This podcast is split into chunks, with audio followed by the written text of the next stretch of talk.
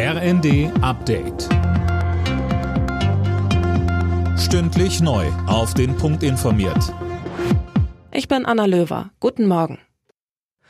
Anders als angekündigt fließt durch die Ostsee-Pipeline Nord Stream 1 auch weiterhin kein Gas. Das hat der russische Staatskonzern Gazprom am Abend mitgeteilt.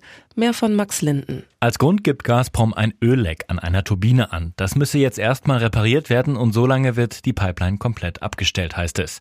Die Gaslieferungen waren bereits am Mittwoch eingestellt worden, laut Gazprom wegen turnusgemäßer Wartungsarbeiten. Heute sollte eigentlich wieder Gas fließen, jetzt ist unklar wann und ob überhaupt wieder geliefert wird.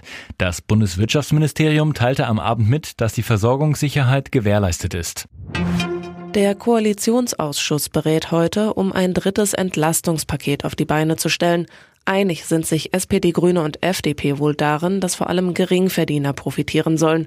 Wie genau die Entlastungen aussehen, darüber gab es zuletzt noch reichlich Diskussionen.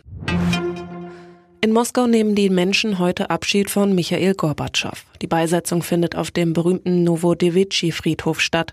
Alena Tribold, Staatsgäste fehlen. Russlands Präsident Putin kommt nicht zu der Trauerfeier. Der Kreml sprach von Terminschwierigkeiten. Zahlreiche EU-Staaten schicken Diplomaten zu der Beisetzung, so auch Deutschland. Kommenden Mittwoch soll es dann im Deutschen Bundestag eine eigene Gedenkveranstaltung für Gorbatschow geben.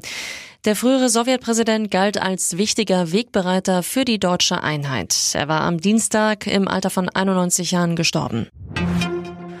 Mit dem vierten Saisonsieg hat Borussia Dortmund erstmal die Tabellenführung in der ersten Fußball-Bundesliga übernommen.